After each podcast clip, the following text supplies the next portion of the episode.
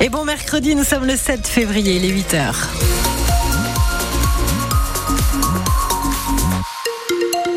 Un mercredi sous la pluie, elle fait son retour en Bretagne aujourd'hui dans beaucoup de douceur aussi. Le point météo complet avec euh, Jérôme de Météo Bretagne, ce sera après le journal. Une famille palestinienne installée au Reux, près de Rennes, est menacée d'expulsion. Et c'est pourtant la guerre dans la bande de Gaza. Ce couple et ses trois enfants est tout de même donc sous le coup d'une OQTF, une obligation de quitter le territoire français prononcée en mai dernier. L'audience du tribunal administratif euh, qui devait statuer sur leur recours a été reportée pour le moment. Mais cette famille palestinienne s'inquiète évidemment pour son avenir. Elle semble pourtant très bien intégrée, Loïc Guélec. Ibrahim Awad est arrivé en France en 2016 avec un titre de séjour temporaire. Il était prof de français à Gaza. Sa femme Shaden l'a rejoint en 2018.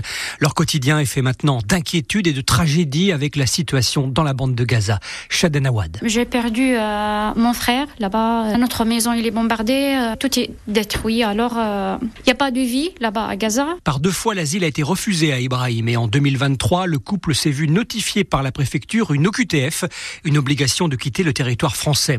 Pourtant, le couple installé au Reux s'intègre parfaitement. Leurs trois enfants, âgés de 7 à 3 ans, sont scolarisés dans la commune. Mais rien n'y fait, déplore Ibrahim. Malheureusement, c'est vraiment injuste ce qui se passe. Les trois enfants, ils sont scolarisés. Deux, ils sont nés en France. Moi, j'ai un diplôme de français, de master 2 français langue étrangère à Rennes 2. Ma femme également, elle a un diplôme de anglais langue étrangère à Rennes 2. Malgré ça, ils disent qu'il n'y a pas assez de justificatifs que vous êtes intégrés en France. Dans le mémoire justifiant leur expulsion, le préfet évoque la Cisjordanie comme pays de renvoi, situation globalement stable. Difficile de scolariser les enfants là-bas, explique l'avocate du couple, car la fille aînée bénéficie d'un suivi psychomédical en France pour un syndrome post-traumatique lié à une petite enfance passée à Gaza. Un reportage à retrouver sur francebleu.fr et dans un communiqué, la préfecture précise qu'aucun éloignement vers la Palestine n'est organisé dans le contexte actuel. Le contexte actuel, c'est euh, la guerre hein, qui se poursuit depuis quatre mois maintenant entre Israël et le Hamas, depuis que le groupe terroriste palestinien a mené des attaques en Israël le 7 octobre. La France rend hommage à ses victimes ce mercredi aux Invalides, une cérémonie présidée par Emmanuel Macron euh, qui sera à suivre en direct vidéo sur francebleu.fr. Aujourd'hui aussi, on attend normalement la suite des nominations au gouvernement. Il manque encore une quinzaine de ministres délégués et de secrétaires d'État. On évoque aussi l'entrée euh, dans ce gouvernement de François Bayrou pour remplacer Amélie Oudéa-Castera à l'éducation euh, nationale. Emmanuel Macron était lui euh, hier dans le Doubs pour une rencontre avec des agriculteurs. Il a fait ensuite un arrêt surprise dans un bar près de Baume-les-Dames où il a pris deux expressos tout en discutant avec les clients. Le chef de l'État qui a peut-être parlé foot. On sait qu'il aime ça. Il y avait euh, hier soir d'ailleurs dans le Doubs euh, ce huitième de finale de Coupe de France entre Sochaux et Rennes. Match que vous avez vécu sur France Bleu Armorique, largement dominé par les Rouges et Noirs hein, qui se sont imposés avec la manière 6-1 contre le club de National. Victoire grâce à des doublés de Gouiri et de Kalimwendo, un but de Salah, un autre de Bourigeau. Rennes qui est donc qualifié pour les quarts de finale de la Coupe de France. On connaîtra son adversaire demain à 20 au moment du tirage au sort. Seul point noir de cette soirée, la sortie d'Enzo Lefebvre blessé aux ischio-jambiers, absent certainement plusieurs semaines. On y reviendra dans le 100% Stade Rennais après ce journal. Ce soir, euh, suite des huitièmes de finale avec notamment PSG Brest, Lyon, Lille, Montpellier, Nice ou encore Strasbourg face au Havre. Est-ce que vous parlez breton? Est-ce que vous l'avez appris petit, en famille ou bien à l'école? Est-ce que c'est important pour vous surtout de continuer à parler notre langue régionale? On attend vos témoignages ce matin au 02 99 67 35 35. Et si on en parle, c'est parce que des lycéens euh, se rendent à Paris aujourd'hui pour manifester devant l'Assemblée nationale. Euh, ils veulent soutenir les, langues régionales menacées, selon eux, malgré le vote de la loi Molac en 2021. Parmi euh, ces manifestants à Paris aujourd'hui, des lycéens bretons, l'occasion de demander aux jeunes pourquoi ils apprennent le breton. Question posée devant le lycée Diwan de Vannes, un des deux lycées immersif de notre région, où donc tous les cours sont en breton.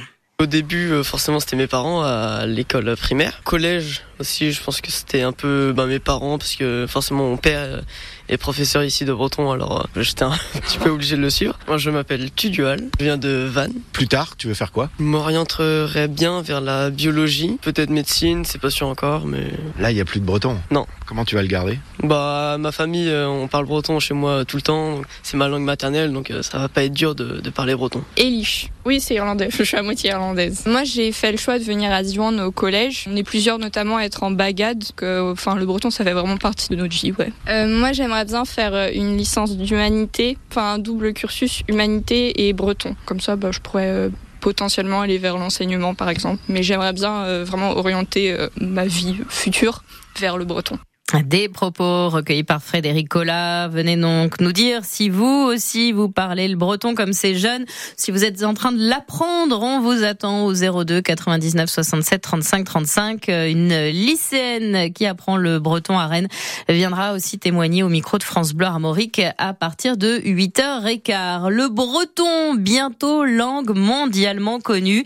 Et pour cela, ça passe aussi par Internet. Figurez-vous que le fonds de dotation Bretagne numérique travaille en ce moment même avec des scientifiques au développement euh, du breton sur Google Translate et plus largement auprès des IA, des intelligences artificielles.